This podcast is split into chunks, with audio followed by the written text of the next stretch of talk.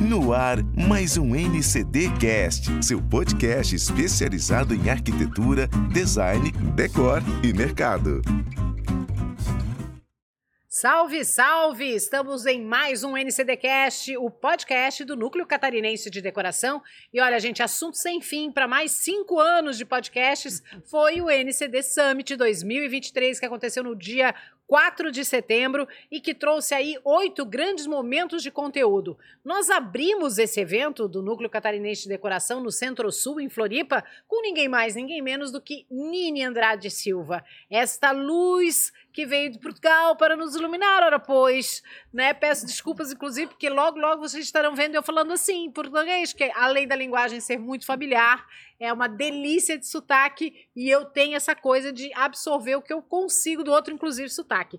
Nini está conosco hoje aqui também para dividir um pouco mais do conteúdo que ela falou na palestra dela e que ela vai também compartilhar aqui nesse podcast. Nini, muito bem-vinda, muito obrigada. Obrigada, é um prazer enorme da minha parte. Bom, Nini é design de interiores, uma das mais conceituadas e premiadas do mundo. Ela é formada em design e marketing é, pela universidade lá em Lisboa, mas ela é nascida em Funchal. Funchal. Ela é dona de uma ilha lá, manda em tudo, né? Em Funchal, naquela região lá. E ela tem um projeto social que a gente também vai falar, que é As Garotas do Calhau, coisa linda, um material maravilhoso também, que já completa, completou 20 anos, 20 né? Anos. De, um, de um trabalho uh, de assistência social, de preocupação com os desfavorecidos. A gente vai falar disso também. Mas vamos começar, Nini, com esse processo de se descobrir designer né? E de perceber que havia um mercado muito bom e o que te, e ao mesmo tempo também bastante concorrido, porque tem o designer que é formado em designer que trabalha, tem o designer prático, tem o designer que na verdade é, é da, de belas artes, tem o design que formou-se arquitetura e vai para o design, então a concorrência é bastante ampla, mas você se diferencia por pensar fora da caixa. Essa é a sua proposta? Sim, é assim. Quando eu estudei design, na altura, o curso de design englobava design gráfico, design, eh, englobava vários designs, não havia separadamente. Entretanto, as coisas foram mudando e cada um foi andando para o seu lado. E é assim, eu acho que há sempre lugar para as pessoas que queiram trabalhar e que queiram ter ideias novas e que não tenham medo, porque eu lembro na altura que, quando comecei, que as pessoas diziam: Ah, isto não tem nada a ver com. Era muito diferente. E uns gostavam, e como tudo o que é diferente, uns gostam e outros não gostam. E até consegui manter e ser quem sou hoje, eh, foi um trabalho, foi muito trabalho. Eu não posso dizer que foi um trabalho difícil, porque eu sempre gostei do que fiz. Mas foi muito trabalho, de facto, e tenho uma equipa fantástica comigo e a eles devo tanto, por isso. E foi uma alegria ter feito este percurso. Eu costumo dizer, eu projetei-me e fui andando sempre até lá e é muito bom. Eu nunca me preocupei muito com a coisa de haver concorrência ou não haver concorrência, porque eu tenho a minha linha, eu tenho a minha maneira de pensar e eu, eu nunca me preocupei com isso. Eu sempre me preocupei em trabalhar e em fazer coisas diferentes. E eu acho talvez o fato de não se preocupar e, e, e com a concorrência nesse sentido de olhar para o lado, mas de olhar para dentro, tentando ser sua, sua melhor versão, é que fez com que você conquistasse o espaço que você tem e o respeito que você tem no mercado, Nini. Mas o fato também é que você teve, a, a você, a, a vida te oportunizou, a estrutura familiar, enfim, ter uma formação muito sólida, né, Nini?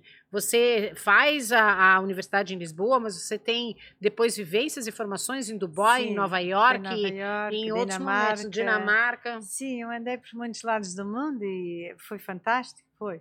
Porque abri, é, hoje em dia é diferente, porque hoje em dia as pessoas têm internet e conseguem andar no mundo mesmo dentro de casa. Na altura não, se não, se não sei isso não ia a lado nenhum. E foi muito importante. Nova York para mim foi mesmo muito importante, foi todos os sítios. Os Estados Unidos foram muito importantes para mim porque há 30 anos atrás era muito diferente dos Estados Unidos da Europa. Havia, era um mundo onde tudo crescia. Eu compreendi que o design, que os interiores, que era uh, mudava o mercado e tudo isso me deu força também. E conhecer pessoas que na altura já estavam muito bem uh, nas suas carreiras uh, foi espetacular. É essa troca, né? E, e essa possibilidade que uma viajante do universo, né, posso te chamar assim, uma viajante deste planeta, é, é, o fato de você ter contato com culturas tão diversas como Dubai e Sim. Copenhague, né? Que são, culturas absolutamente diversas, é, te traz um profundo respeito pela diversidade e te vai despindo de julgamentos e te dando coragem, porque se eles é, acreditam numa coisa tão diferente da minha, alguém vai acreditar na minha verdade também. Ah, sim, eu acho que o mundo tem sempre lugar para as pessoas. Há sempre alguém, há sempre um nicho que gosta do que você faz. E, há, e, quando você faz muito diferente, tem de haver um que gosta muito e um que não gosta nada. Não há aquele meio termo. Infelizmente, tenho tido muitas pessoas que gostam do que nós fazemos e nós trabalhamos desde a Ásia, passando pelo Middle East, a, a África, trabalhamos nos cinco continentes. E isso fez com que eu, durante muito tempo, também fui ficando três meses aqui, dois meses ali, e isso fez com que eu compreendesse de facto o mundo e as pessoas têm mesmo que aceitar os outros como eles são e, te, e tentarmos nos dar bem uns com os outros, porque o que é certo aqui do outro lado já não é certo. E se nós não vermos isso e tivermos a nossa certeza absoluta, acho que não vamos a lado nenhum. Temos que ter respeito principalmente pelas pessoas. O Nini, e essa, essa linha de raciocínio é, é muito propícia para o bom design, né? Porque Sim. quando eu me desfaço das minhas crenças absolutas, das minhas verdades universais, para ouvir a necessidade do outro, né, com as suas demandas, eu sou muito mais assertiva no projeto. Eu consigo, de fato, entregar algo que faça mais sentido para aquele cliente. Claro, eu lembro-me uma vez que nós estávamos a fazer, isto é um exemplo pequeno, nós estávamos a fazer uma casa na Ásia e tinha uma zona que era uma zona de arrumos e havia uma zona de leitura. E automaticamente um europeu. Rumos? Arrumos, arruma, uh, guardar coisas, como uma dispensa. Sim, uma dispensa, sim. E é claro que, como qualquer europeu ou qualquer pessoa deste lado, a zona que tinha a, me a melhor vista eu ia pôr para a leitura e tudo o que fosse para a dispensa ia pôr o quarto que não tinha a janela. E lá o cliente disse-me logo: Não, eu não quero isso. Eu quero meditar e estar concentrada no meu trabalho quando estou a ler e não preciso de olhar cá para fora. Portanto, eu quero estar no espaço que não tem a janela. Portanto, é completamente, é completamente diferente a maneira de pensar.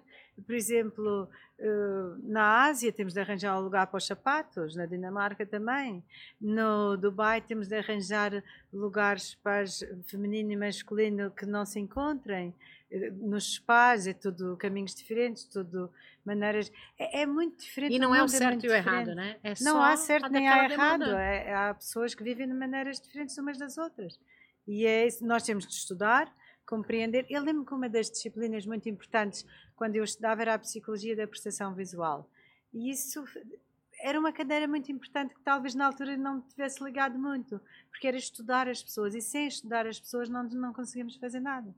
É, e, e, pouco se dedica, né? Porque é, é, muito comum do profissional de determinada área ele se tornar um especialista naquela área e, e, achar que só o conhecimento específico é que vai dar a ele todas as ferramentas e instrumentos necessários para fazer a melhor entrega.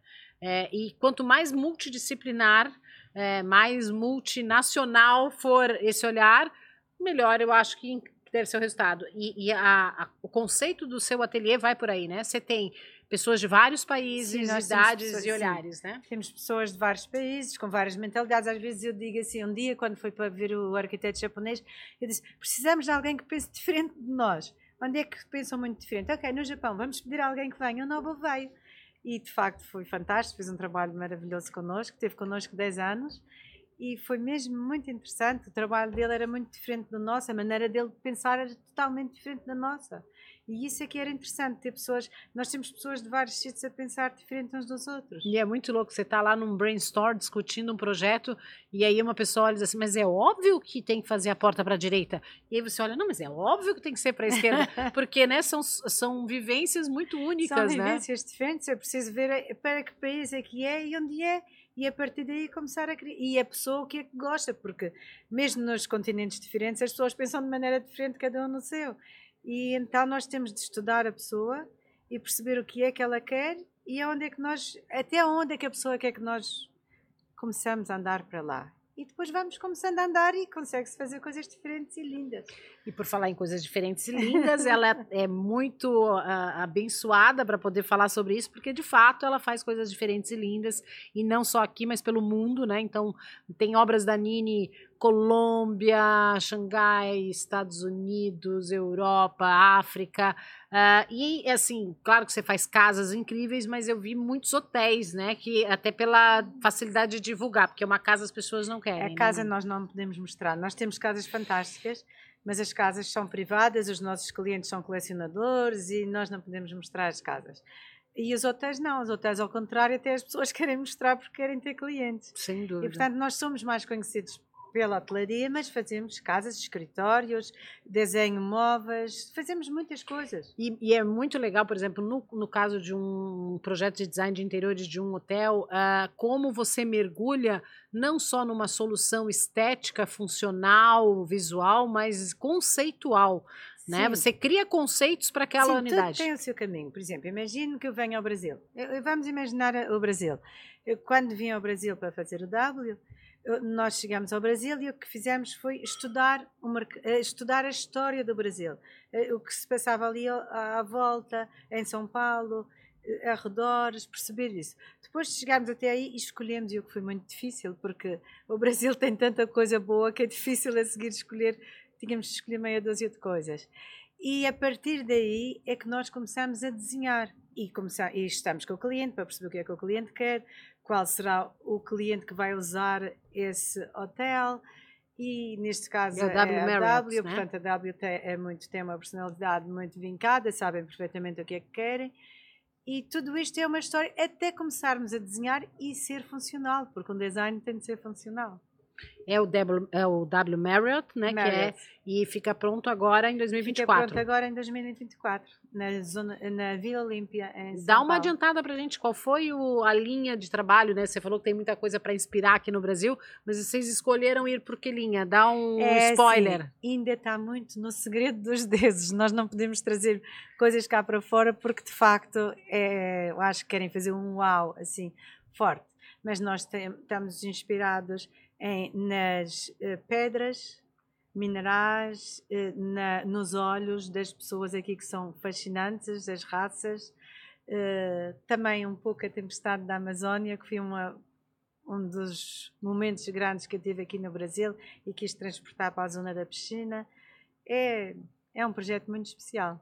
Vamos estar tá conferindo com certeza. E a gente, antes de encerrar, queria falar do projeto A Garota do Calhau, Garota do né? Calhau. Que é esse braço social né, do teu escritório, da tua atuação. Uh, ele nasce há 20 anos. Ele nasce há 20 anos com o nome de Centro Comunitário de Desenvolvimento do Funchal. E, né, o meu irmão é que é o presidente.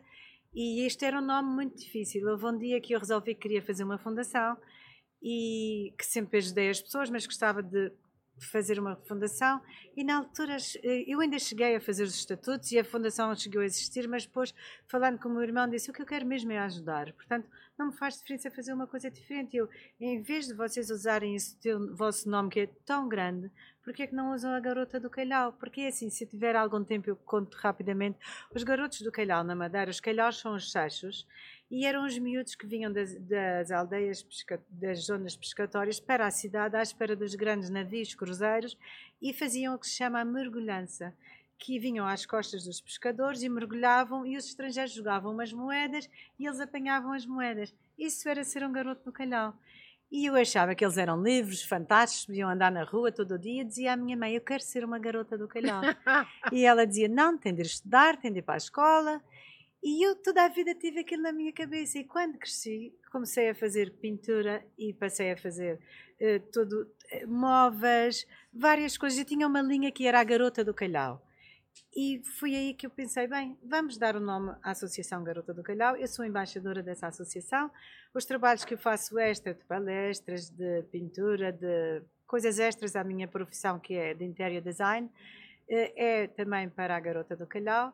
E é incrível o que se faz lá. Por exemplo, nós tivemos agora, é preciso pensar que estamos numa ilha, não estamos num país grande como o Brasil, eh, mas nós temos eh, muitas pessoas. No verão tivemos 400 pessoas em, eh, nas férias divertidas, temos para idosos, estamos temos dois centros de Alzheimer, seis centros de dia e agora estamos a criar um centro de noite.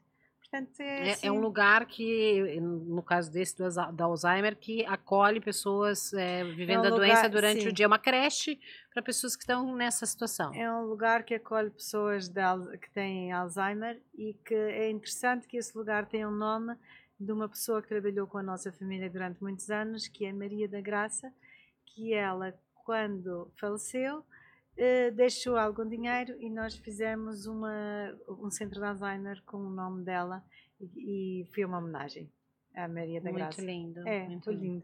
São quantas pessoas atendidas pelo Garoto do Calhau? Eu, nos centros todos, eh, cada, eh, são seis centros de dia, deve de andar à volta de 500 e tal pessoas, mas nós também damos cabazes e eh, alimentos para pessoas, envolve umas duas mil, três mil pessoas. É, é- E, A e é, é e é muito bacana, né, Nini? E, É assim, ó, eu, eu trago isso à luz, eu tenho certeza que de maneira alguma é, é pelo, né, pela auto eh, divulgação da Nini nem nada disso, mas porque é, desde sempre, muito antes de eu saber mais detalhadamente do Garota do Calhau, ah, era possível perceber na Nini uma genuína luz, uma genuína dedicação e generosidade para contribuição ao, ao seu redor, no seu pedaço de mundo, né? Seja em Portugal, seja aqui, seja onde for, e não só fazendo seu trabalho com a beleza e com a, a- o talento que ela faz, mas é, dividindo conhecimento, que é o que você Sim. fez no NCD Summit, que é o que você faz nessa entrevista, que é o que você faz no Garota do Calhau. eu, na Garota da Calhau, na realidade, eu ajudo mais por fora, porque eles têm muitas pessoas lá a trabalhar e que são pessoas fantásticas, e a minha vida do dia a dia não dá para isso. Mas... Não, mas é, é, eu trago isso à luz justamente para inspirar outras pessoas que Claro. têm talvez a mesma Claro. possibilidade que você, só não, não pensaram nisso e quem sabe esse podcast in- inspire a você fazer o seu Garota do Calhau, não. né, no seu entorno, na- na- no seu bairro, no seu universo. Eu né? acho que é uma, eu acho que se nós tivéssemos, tivermos facilidades que os outros não tiveram, nós temos de dividir com as pessoas que não conseguiram chegar lá e que até se calhar chegam. É uma questão de nós ensinarmos. E, e assim, tem muita gente que está nos ouvindo hoje que adoraria fazer parte de um projeto social, só não sabe dar o primeiro passo. Né? Ah, puxa, mas por onde eu começo? Qual entidade eu posso confiar? começar. É só começar. É só começar. É É, só como começar. tudo na vida, é só começar. Ai, tá tão bom esse papo. Eu vou, vou estender um pouquinho mais. Nini, futuro do design, na sua opinião? O futuro do design, na minha opinião, eu acho que o futuro do design tem, tem, uma, tem duas coisas muito importantes. Uma é que há muitas coisas de design, as pessoas têm de criar, talvez eh, pensarem muito bem quando, é- quando estão a criar, porque o mundo está cada vez mais cheio de coisas e nós temos de criar coisas especiais, não em tanta quantidade, mas em qualidade. Isso é mesmo o que tem de acontecer neste mundo. E depois eu acho que as coisas cada vez tendem a ser mais simples porque o mundo todo começa a ser mais simples, tudo começa. Eu acho que as pessoas, como há, pouco falou Ferreirinha e disse que daqui a uns 10 anos que o grande problema vai ser eh, a, a mentalidade das pessoas. doença mental. A doença mental, sim, é essa doença mental. Eu acho que as pessoas cada vez têm de se preocupar mais com o que sentem.